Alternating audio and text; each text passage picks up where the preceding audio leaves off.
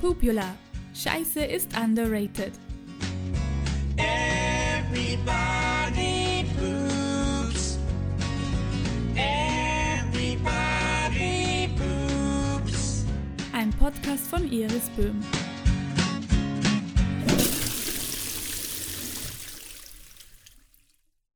Willkommen zu einer neuen Folge vom Pupula. Heute geht es weiter mit Teil 2 des Specials rund um Kacken während der Schwangerschaft, Geburt und danach. Kacken während der Geburt haben wir schon in der vorherigen Folge gehabt und ich hoffe, ich konnte dem einen oder anderen schwangeren Menschen zumindest ein paar Sorgen vor der Geburt nehmen. Zumindest was das Kacken angeht. Lasst es mich gerne wissen und schreibt mir einfach auf Instagram, da findet ihr mich unter dem Namen I am Unfabulous. Nachdem wir uns jetzt mit der Geburt und dem Kacken währenddessen beschäftigt haben, möchte ich heute über Babys und deren ersten Stuhlgang sprechen. Der Start eines neuen Lebens ist nämlich natürlich auch der Start der Verdauung. Und was da in den ersten Tagen in der Windel landet, sieht zuerst mal gar nicht nach normaler Kacke aus. Babys erstes Kacke hat sogar einen speziellen Namen, nämlich Mekonium. Was das ist, erzählt dir wie schon in der vorherigen Folge die Geburtshelferin Tini. Das Mekonium wird auch Kindsberg genannt. Es ist nämlich komplett schwarz und zähflüssig. Ich sage immer, es ist ein bisschen so wie verhärteter Pudding. Ganz zäh, klebrig und nicht stinkend. Das ist einfach eine Mischung aus Partikeln aus dem Fruchtwasser, Hautschüppchen, ähm, Haaren, die das Kind im Bauch der Mutter geschluckt hat. Ähm, und daraus entsteht diese schwarze Paste, sage ich jetzt einmal die so circa in den ersten drei Tagen gibt es die. Das soll alles raus, das muss das Kind alles ausscheiden. Das Mekonium sieht zwar erschreckend aus, ist aber dafür komplett geruchslos. Die Vormilch hilft dem Baby übrigens, das Mekonium so schnell wie möglich auszuscheiden. Nachdem der schwarze Schrecken den Körper endlich verlassen hat, beginnt der sogenannte Übergangsstuhl. Der ist ein bisschen flüssiger und geht in eine, sagen wir, grünliche Tendenz. Auch noch immer nicht ganz so ansehnlich, aber immerhin besser. Danach ändert sich der Stuhl schon wieder und es kommt zu dem Muttermilchstuhl. Der ist recht hell, senfgelb und sehr flüssig. Viele Familien glauben sogar, dass ihr Kind Durchfall hat. Das ist aber ganz normal und je nachdem auch welche Windelart man verwendet, schaut es auch immer anders aus, weil die klassisch Pampers haben eine sehr starke Saugkraft Sprich, die Flüssigkeit wird total eingesaugt und es bleiben nur kleine weiße Bröckel oben liegen eigentlich. Sieht so ein bisschen aus wie Cottage Cheese mit Senf. Ähm, und wenn man jetzt andere Windeln hernimmt, die nicht so eine starke Saugkraft haben, äh, einfach weil nicht so viel Material drinnen ist in der Windel, weil sie nur recht dünn sind, da bleibt diese Flüssigkeit mit den kleinen Körnchen sozusagen oben drinnen und dann sieht das gleich recht wild aus, dass es Durchfall ist, aber das ist kein Durchfall, das ist einfach normaler Babymuttermilchstuhl oder Milchstuhl. Natürlich wird nicht jedes Baby auch gestillt. Babys, die stattdessen Flaschennahrung bekommen, haben deshalb auch keinen Muttermilchstuhl, logischerweise, sondern einen sogenannten Pränahrungsstuhl. Der ist ein bisschen fester und stinkt leider auch mehr.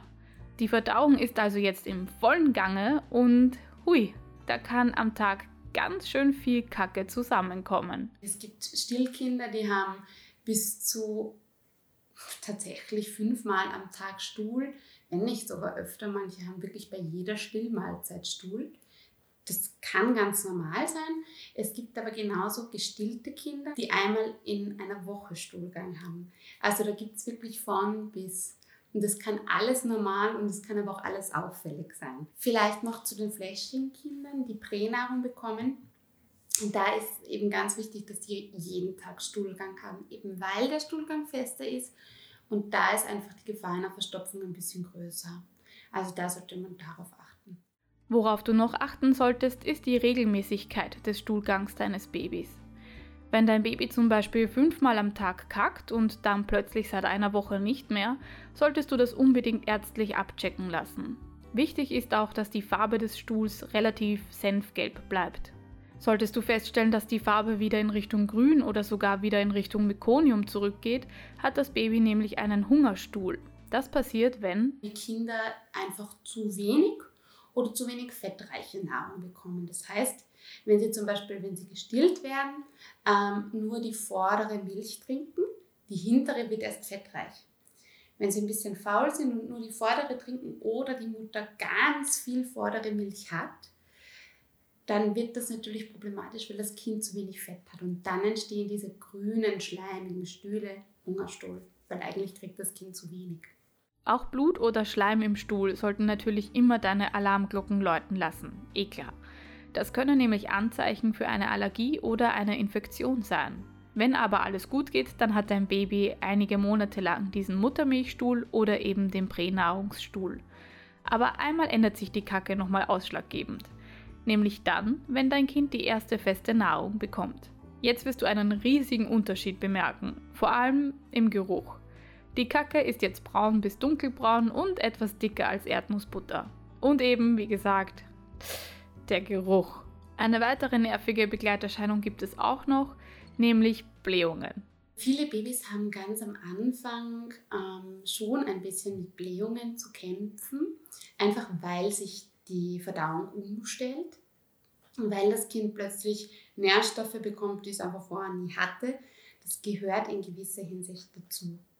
Ähm, für viele Eltern ist es ein großes ähm, ja, Problem, dass das Kind plötzlich Blähungen hat. Es ist natürlich schier zu sehen, dass das Kind leidet.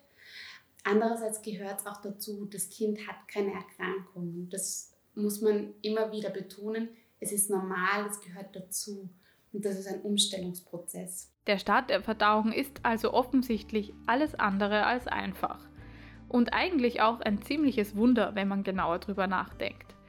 Deshalb ist es aber wichtig, dass du neben deinem eigenen Stuhl auch immer den deines Babys überprüfst. Gerade mit dem eigenen Stuhl hast du vielleicht während der Schwangerschaft schon, aber vor allem auch nach der Geburt das eine oder andere Problem. Und darum geht es dann in der nächsten Folge, die das dreiteilige Schwangerschafts-, Geburten- und Kinderspecial abschließt. Ich wünsche dir bis dahin starke Nerven fürs Windelwechseln, die kannst du nämlich sicher brauchen.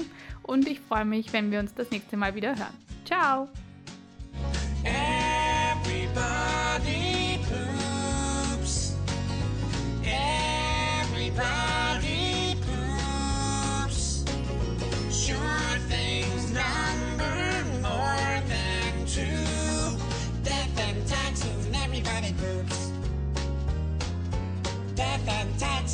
Everybody poops.